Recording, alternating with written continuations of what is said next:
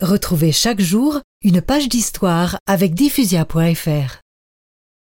Le lendemain matin, la dame attend Bernadette arriver avec sa mère. Pardon, pardon du retard à vous visiter. La dame secoue la tête pour rassurer en souriant. Je lui dis comme je l'aime, et tout ce qui me vient dans le cœur pour elle. Et je me mets à réciter mon chapelet. Mais à mesure que je le dis, j'ai de plus en plus envie de lui redemander une fois de plus son nom. J'ai peur de l'ennuyer, et pourtant c'est plus fort que moi, il faut que je le sache. À la fin, les mots partent tout seuls de ma bouche, et je la prie de me révéler qui elle est. Elle sourit comme les autres fois et ne répond rien. Au lieu d'avoir honte, je sens plus de courage, et je lui demande la grande bonté de me faire connaître son nom.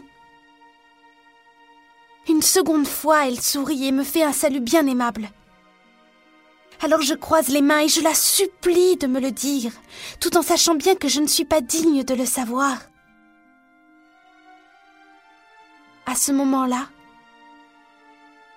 elle se tient au bord du rosier, les mains tendues vers moi. À ma demande, elle prend un air grave et paraît s'humilier. Elle joint alors les mains, les porte sur le haut de sa poitrine.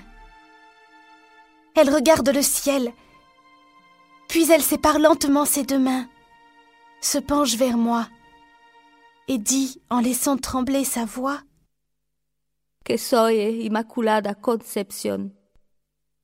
Je suis l'Immaculée Conception.